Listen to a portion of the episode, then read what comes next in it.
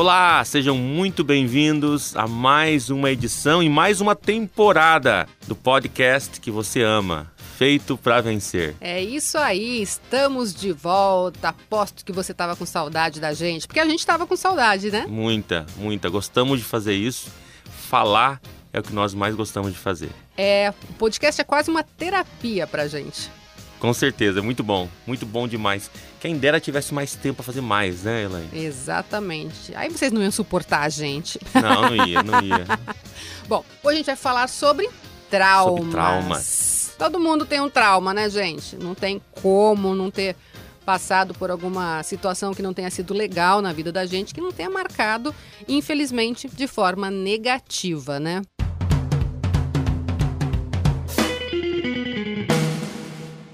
E aí eu começo perguntando para você, Clemilson. Tem muito trauma nessa história aí? Muitos, muitos. Nós somos seres traumatizantes, como que é? Não traumatizados. Sei. Traumatizados. Nós somos passíveis a sermos traumatizados. E eu, aí, Elaine conhece minha história, né? Vim de uma família é, muito humilde. Meu pai, batalhador, guerreiro. Amo muito meu pai e minha mãe. Se estiverem escutando, um beijo no coração de vocês.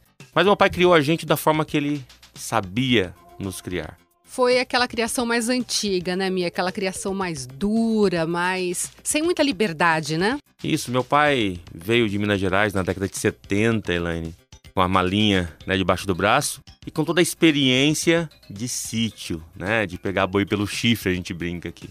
E quando ele chegou aqui, né, a educação que ele sabia nos dar era educação baseada no chinelo, né? Baseada né, muito mais no temor né? No medo do que no temor, na realidade. E a vida, né? A própria vida, as interações que a gente faz socialmente vão gerando traumas e nós precisamos resolver esses traumas. Esse é o mais importante. Exatamente. Eu diria que a palavra para isso tudo se chama ressignificar. Porque às vezes a gente carrega traumas e bota a culpa no trauma. Ah, mas eu não vou, sei lá, não subo em escada porque eu tenho trauma não sei o quê. Eu não faço tal coisa porque um dia eu me traumatizei. E eu li uma vez que a gente precisa parar de ter traumas de estimação.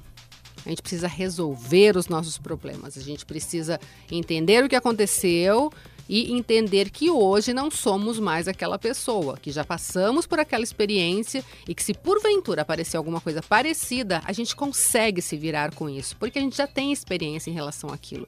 Então, às vezes o pessoal fala, ah, quando acontecer alguma coisa, olha lá atrás e fala, vai dar tudo certo depois, vai dar tudo certo, então relaxa e segue. Ressignificar é muito importante. Ressignificar é uma palavra fantástica essa. Eu acho que né, tem total conexão com traumas. Né, eu me lembro quando eu estava me contorcendo no chão com uma, uma cólica renal. Eu lembro que pedi para alguém me levar para o hospital e enquanto eu esperava, eu comecei eu comecei a me contorcer no chão, né, no asfalto. E quando eu cheguei no hospital, Elaine, aplicaram um Buscopan na veia e geralmente passava aquela dor, mas a dor não passou. Tiveram que aplicar outro Buscopan na veia e eu comecei a proferir algumas palavras e reclamar com Deus. Mas teve um momento que eu lembrei que eu já havia expelido três pedras, três cálculos no passado, anos atrás e aquilo me acalmou.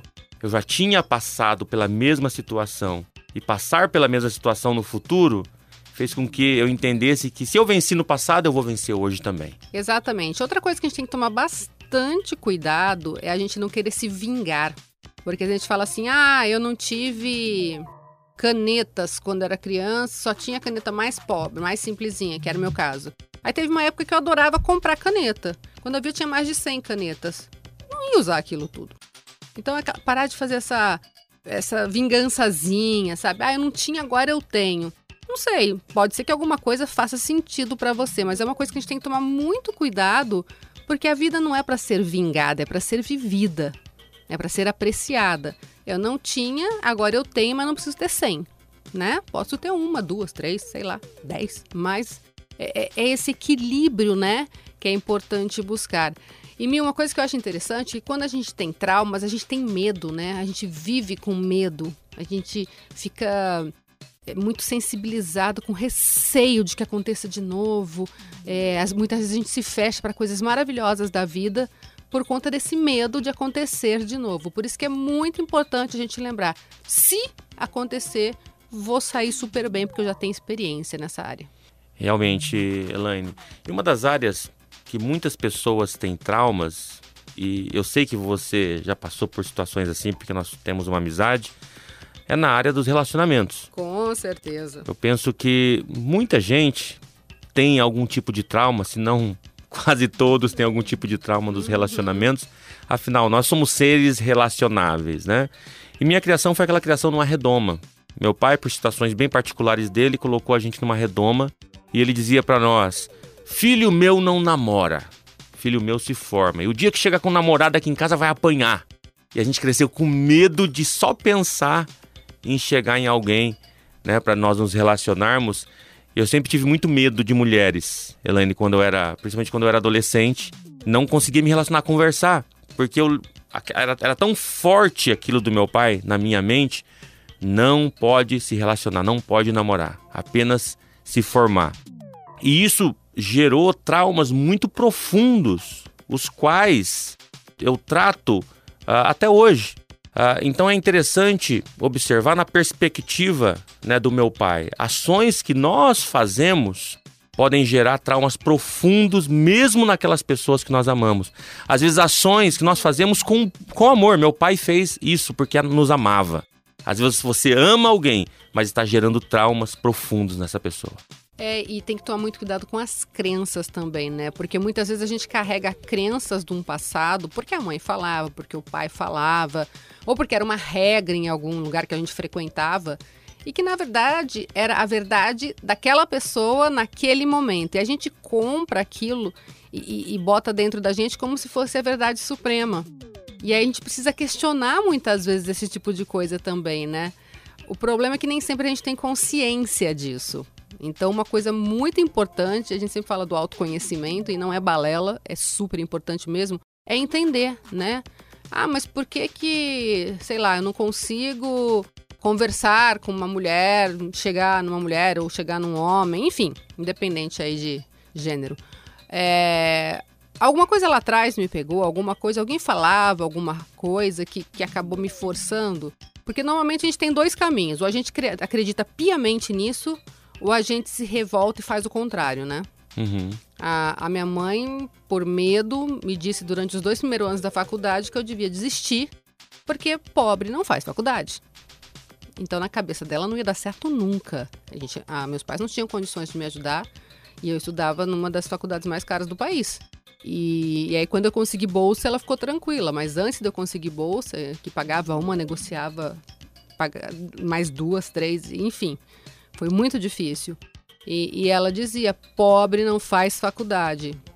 Só que por algum momento, eu não sei exatamente em que momento foi isso, mas eu tinha uma esperança muito forte dentro de mim que dizia: eu vou conseguir. Em nenhum momento eu achei que não ia dar certo. Então, assim, poderia ter sido um trauma, eu poderia não ter feito faculdade se eu tivesse ouvido e mantido aquela crença que era dela, não era minha. Uhum. Né? Então é uma coisa que a gente tem que tomar cuidado também, porque às vezes a gente traz traumas e crenças que limitam a nossa visão de presente, de futuro, que muitas vezes nos puxa para baixo, né? nos arrasta pela vida. E isso é legal a gente perceber. Então, de repente, se tem alguma área aí da sua vida que está meio enroscada, que, né, dá uma pensada, para, fica quietinho um tempo e, e tenta identificar, porque isso pode trazer uma mudança muito significativa e pode ter um salto aí para você ter um futuro maravilhoso. Uh, e palavras, né? Que palavra forte, né, da sua mãe.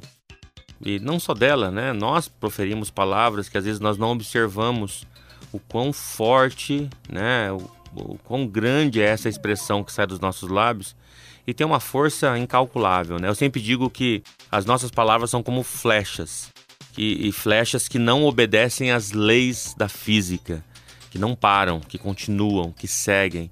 Mas eu queria trazer um outro aspecto aqui, Lan, sobre o do, dos traumas, que é o aspecto bom.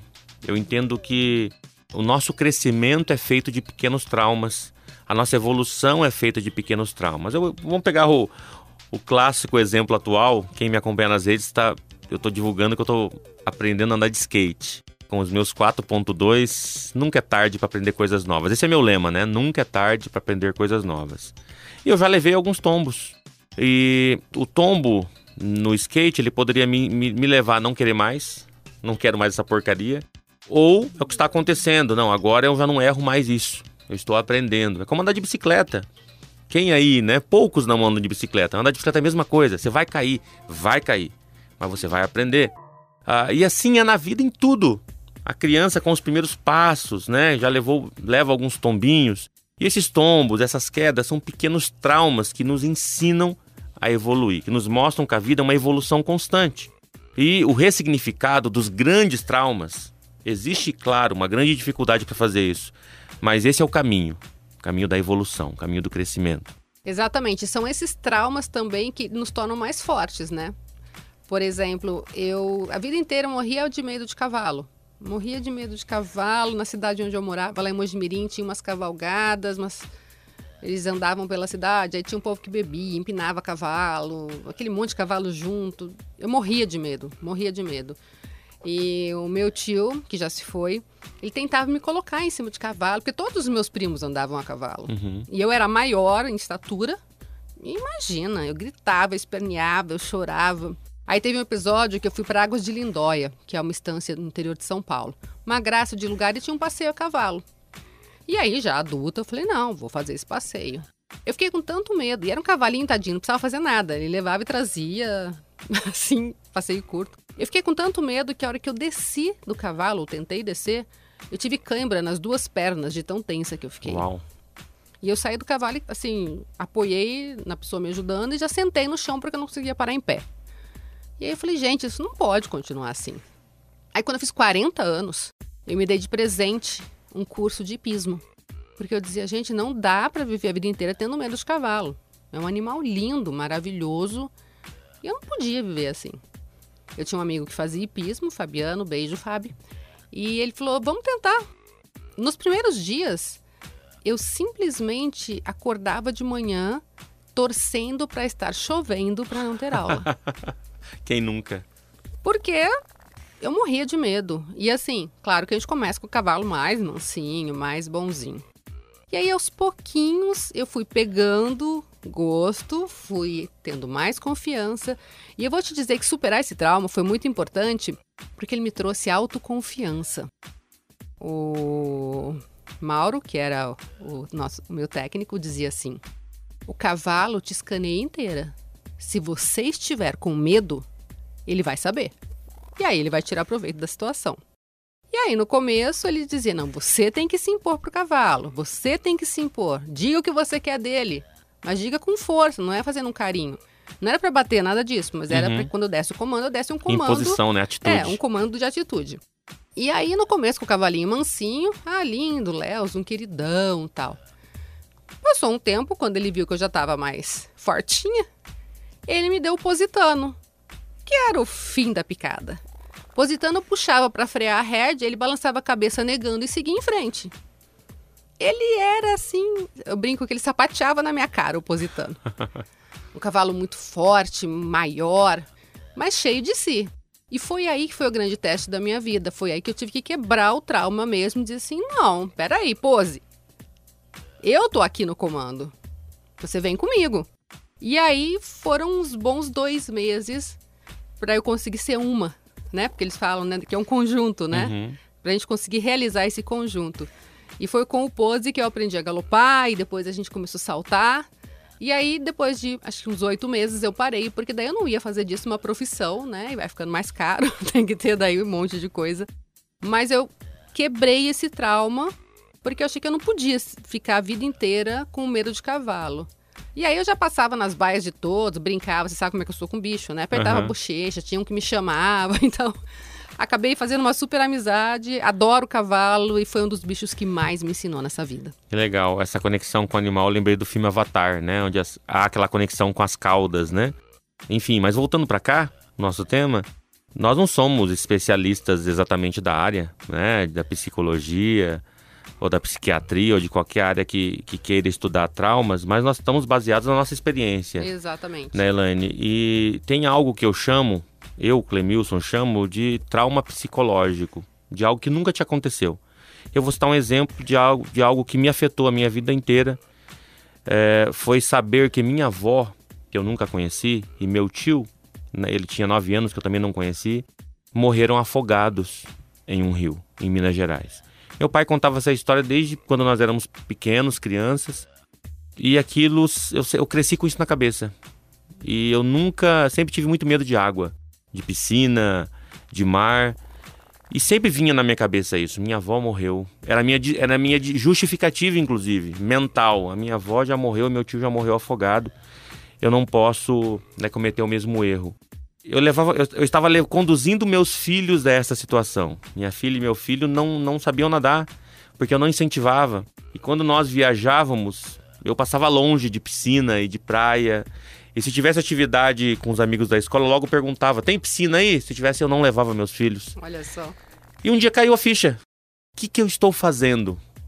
Eu peguei, simplesmente, graças a Deus caiu a ficha. Eu coloquei cada um numa escola de natação e eu entrei na escola de natação.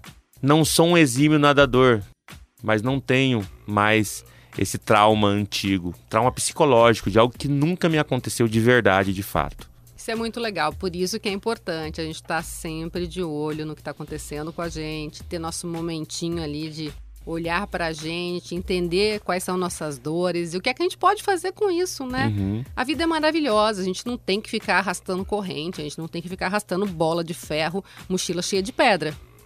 Né? A gente sempre pode fazer algo para melhorar. Eu conheci recentemente uma pessoa, Elaine, que teve um trauma 28 anos atrás. Ela tem 67 anos. Há 28 anos atrás, a sua filha faleceu, é, foi assassinada. E até hoje, hoje, se você for visitá-la, você pega ela chorando, agora, nesse momento, pensando na filha. Eu nunca imagino o tamanho desse trauma, e nem quero imaginar. Nem quero sentir isso na minha vida um dia. Mas vamos pegar esse exemplo que de repente tem pessoas aí que estão carregando traumas pesados. Ninguém aqui tá, tá aqui querendo questionar o tamanho do seu trauma. Exatamente. Não é competição peso. de peso é, de trauma. Não é competição. E, e, enfim, você tem toda a razão de estar assim. Você tem todas as razões do mundo. Mas diante do trauma, você tem duas opções: desistir ou crescer. Você escolhe. E é isso. Se você não consegue fazer isso sozinho, gente, tem tanta ajuda, tem tanta gente que pode te ajudar busque muita coisa gratuita, inclusive, né? Uhum. O que não vale é a gente ficar sofrendo a vida inteira e não procurar melhorar, não procurar, né? É aquela coisa que a gente fala do trauma de estimação. Existe a dor, ninguém aqui está negando, mas é preciso seguir em frente. Se alguém que está ouvindo a gente, Elaine, perguntar assim, mas para quem que eu falo?